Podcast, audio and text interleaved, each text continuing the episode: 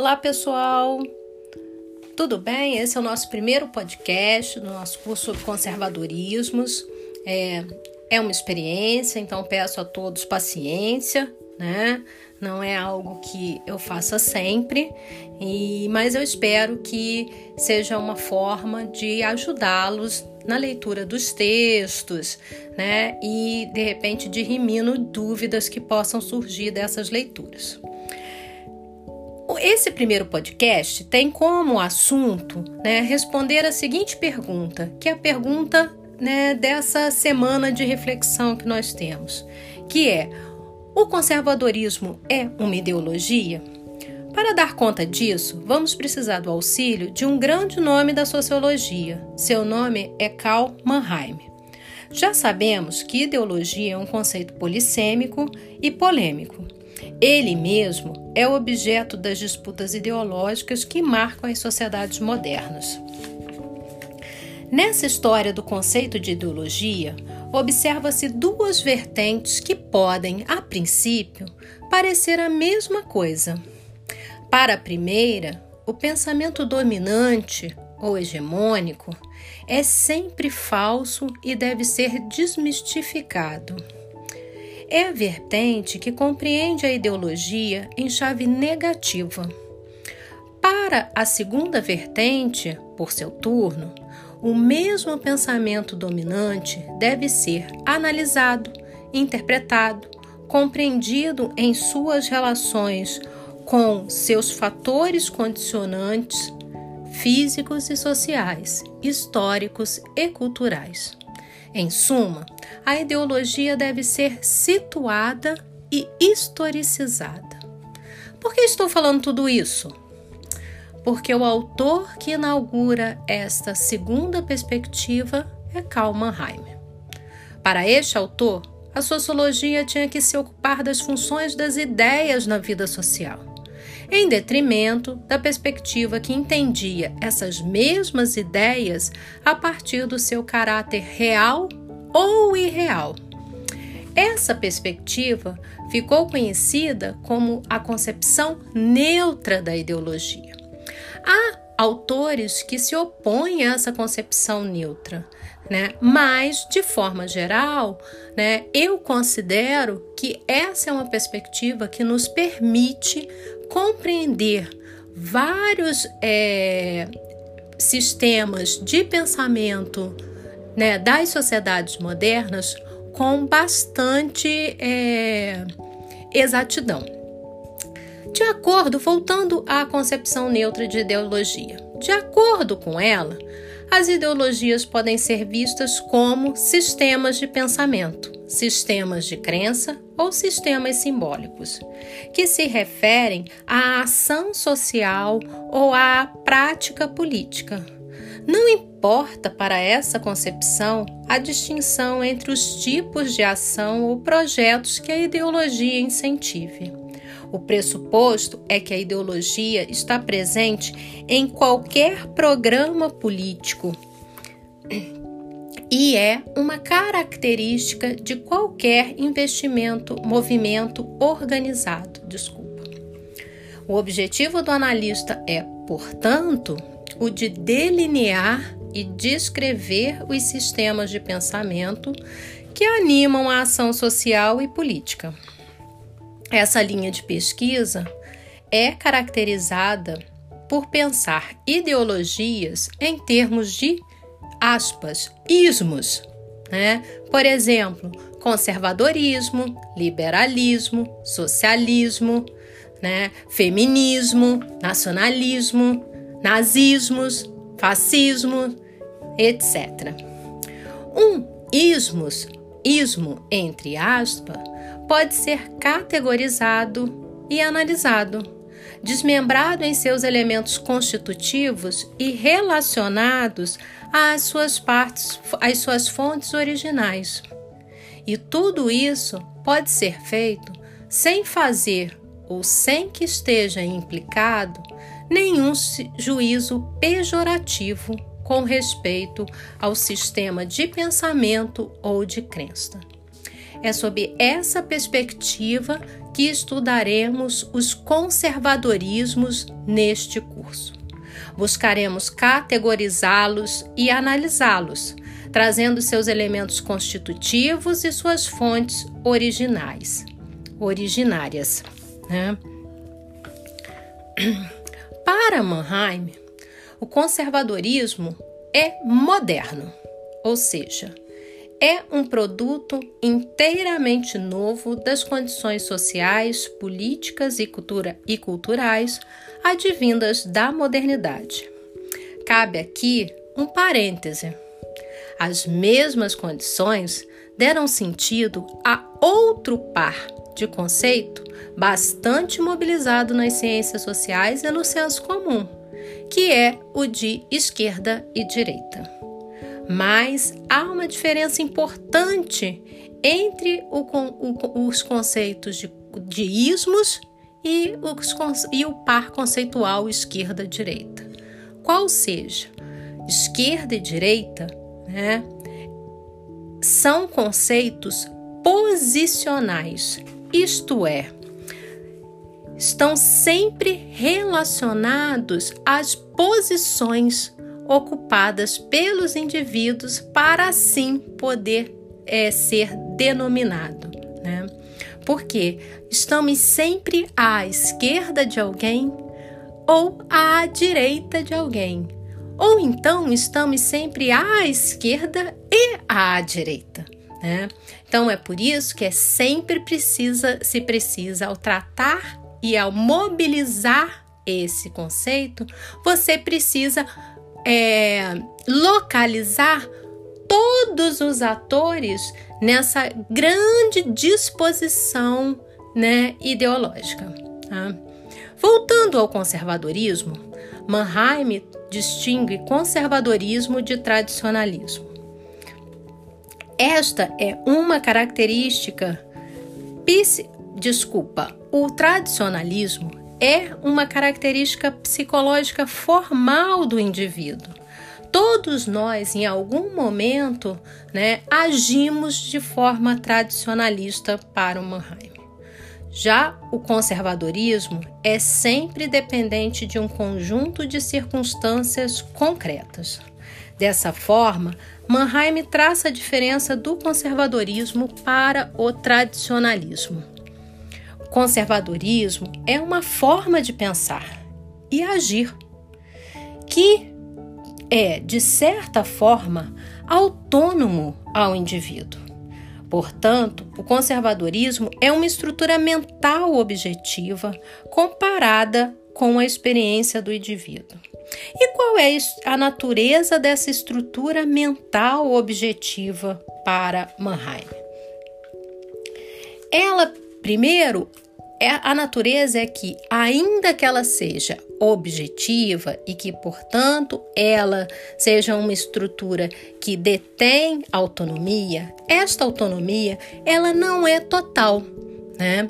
Ou seja, as ideias elas estão sendo portadas por indivíduos, Portanto, nunca é completamente independente as ideias dos indivíduos, dos grupos de indivíduos. São esses portadores de ideias que vão difundir, que vão conceber, que vão alimentar um sistema, uma estrutura mental objetiva.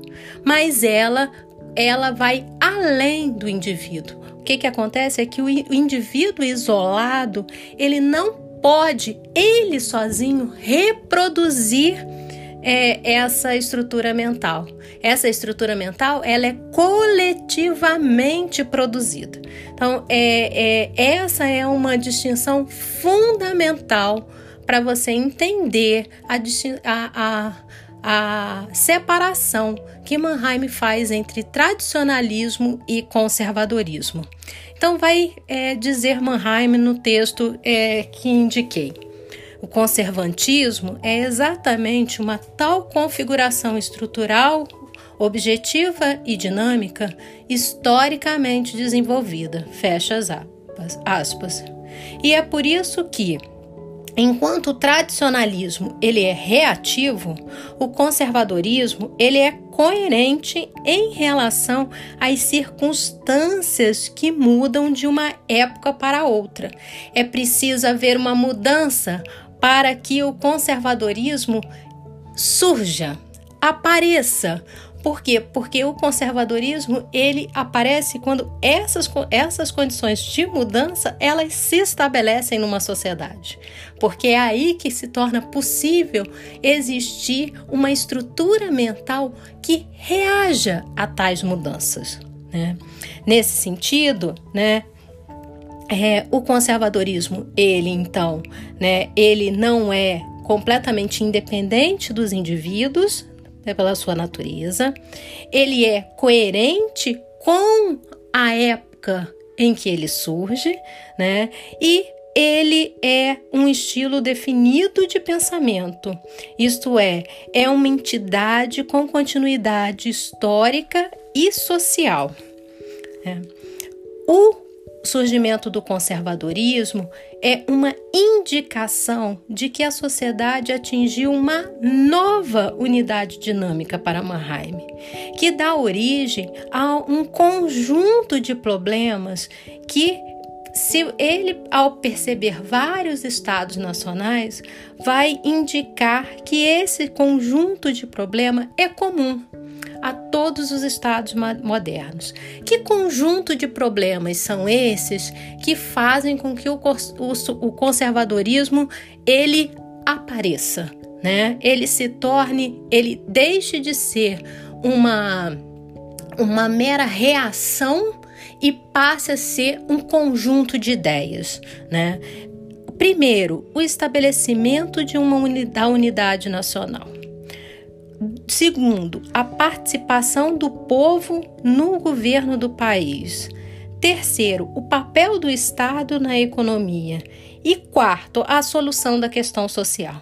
Então, esses quatro problemas, que não necessariamente estão hierarquizados, mas que estão nomeados pelo Mahaim, são os problemas que, ao incidirem na vida social, eles são problemas que permitem o surgimento de uma, uma, um sistema de pensamento que vai produzir ideias e ações diversas daquela que os progressistas vão é, é, produzir, ou seja, as respostas para estes problemas serão diversas das respostas dos progressistas. Né? E quais são as condições históricas e sociais que propiciaram o surgimento do conservadorismo? Primeiro, como disse lá no início é, da, da conversa sobre conservadorismo, o conservadorismo ele é moderno. Né? O conservadorismo ele está completa e indissoluvelmente ligado à sociedade moderna. Né? Por quê? Porque a partir da dissolução do antigo regime e da consolidação de uma ordem moderna burguesa capitalista, em que a ordem social deixa de ser uma ordem social hierárquica e imutável e passa de ser uma ordem social mutável.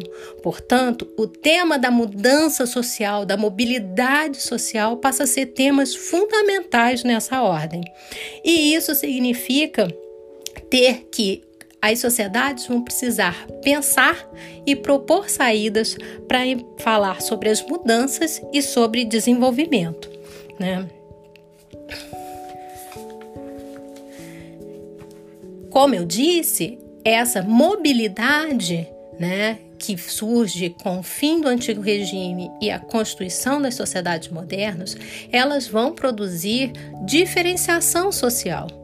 Essas diferenciações sociais trarão ideias que vão é, ser diferenciadas de acordo com a orientação que o indivíduo porta. Né? E, e elas vão sempre assumir um caráter político. Então, essas diferenciações elas assumem caráter político. Né? E é isso que mobiliza tanto o surgimento de um sistema de pensamento conservador como sistemas de pensamento progressista. É, é o fato de que os ambos nascem numa sociedade moderna que traz no seu bojo tais mudanças estruturais. Tá?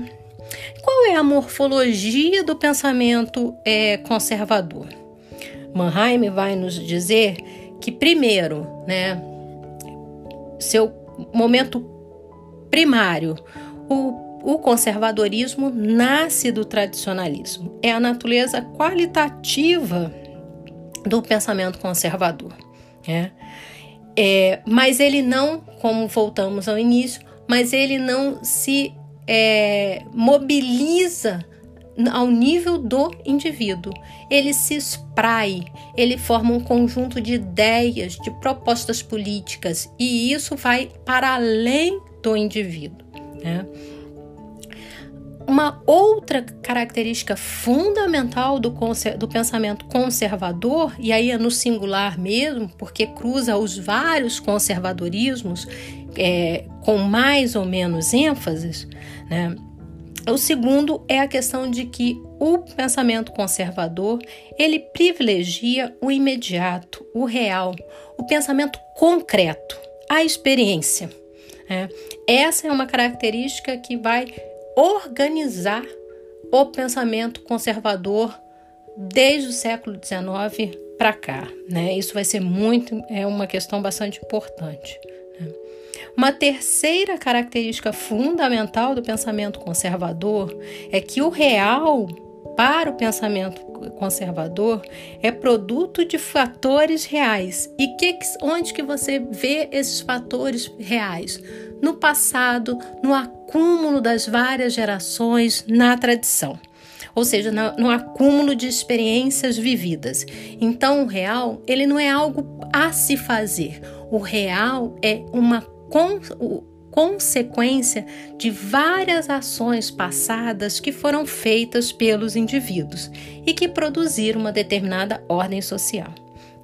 Nesse sentido, a ideia de tempo no pensamento conservador também é bastante é, diferente do pensamento progressista, né? Assim como a ideia de que o pensamento progressista ele olha para o abstrato e não para o concreto, enquanto o pensamento conservador olha para o concreto e não para o abstrato, no, na questão do tempo, né, o pensamento conservador ele acha que o presente é o último ponto atingido por um passado e que o presente não é um ponto que olha para o futuro.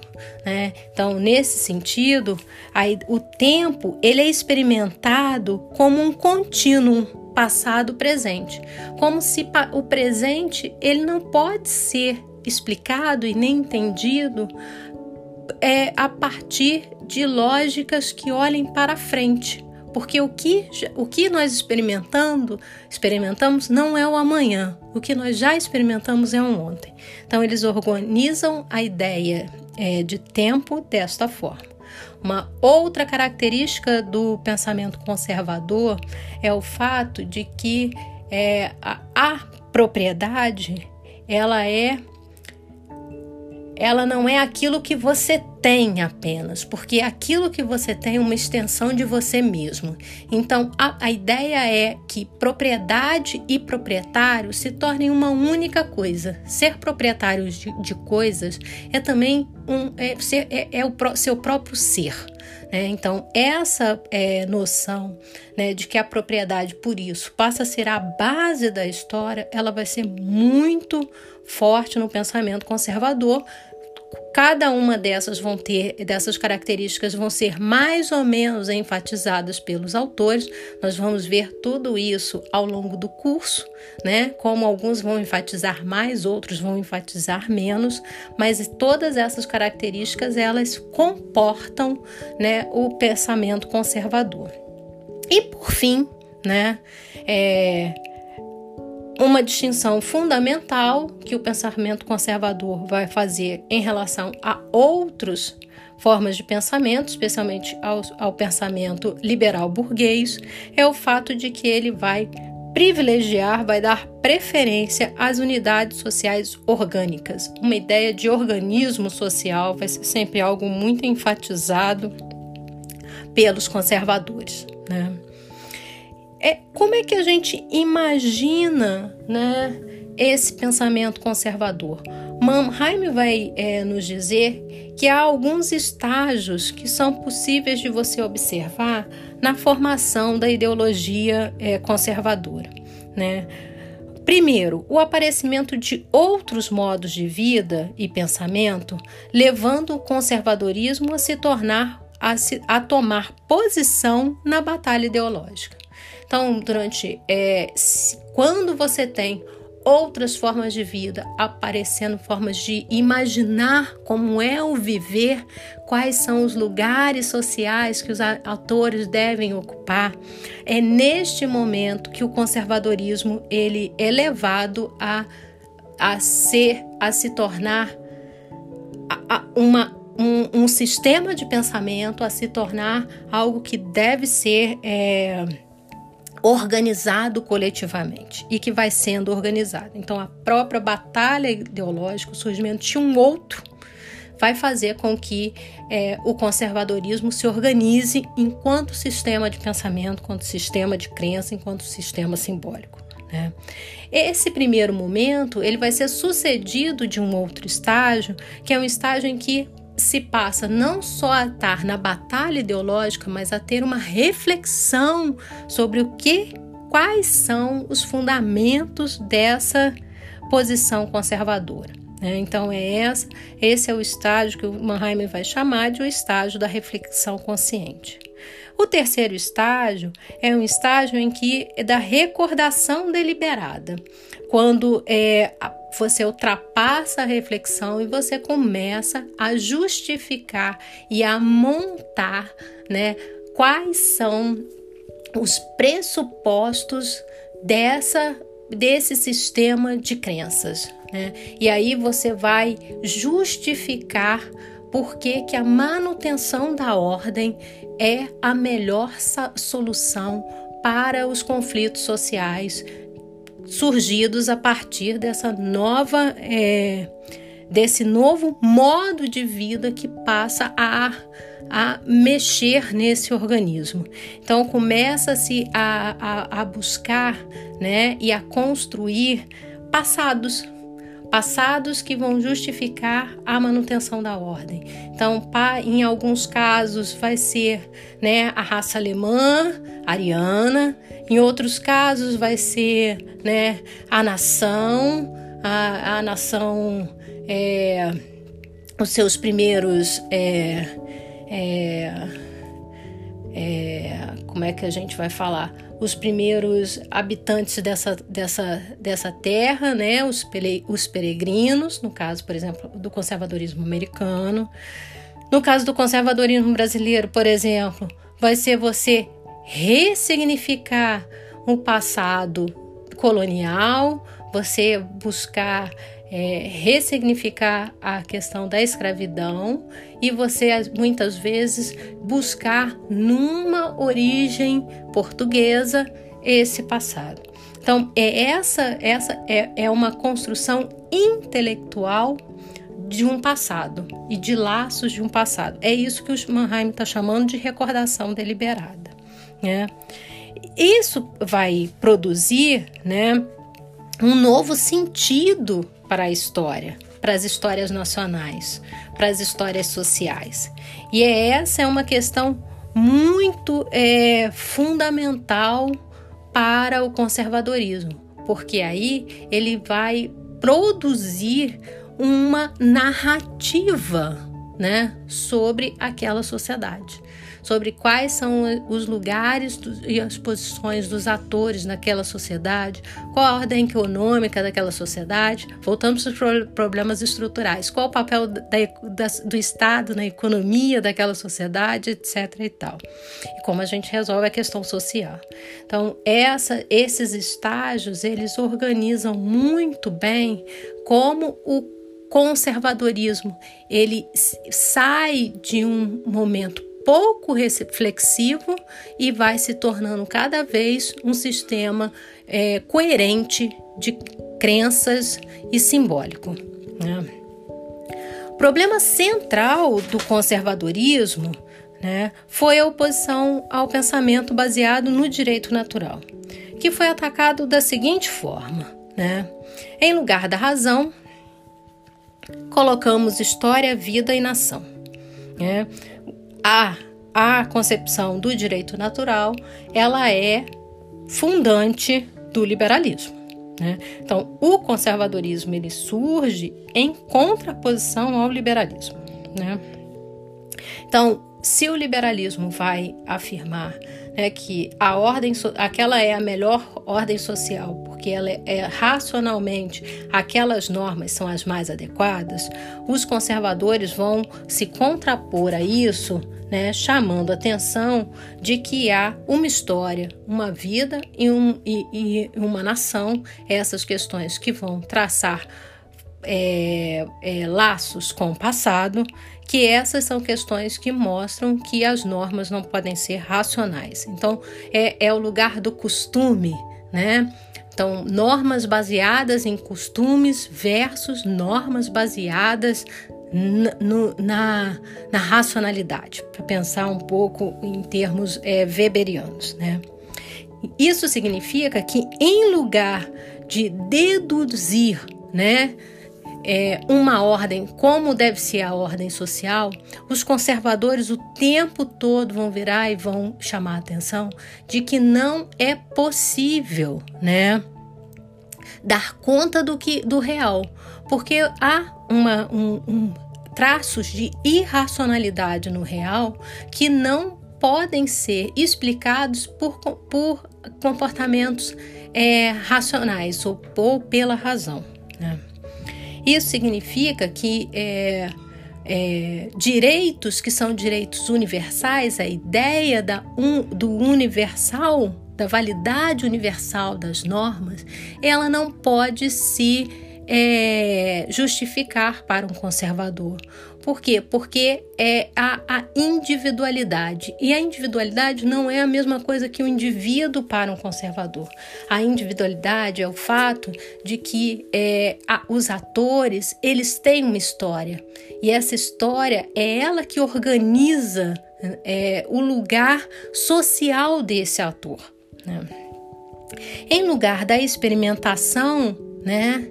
Ou seja, de fazer experimentos sociais, o que você tem uma concepção de que as sociedades são organismos que funcionam relativamente bem se não houver né, experimentos nesse organismo.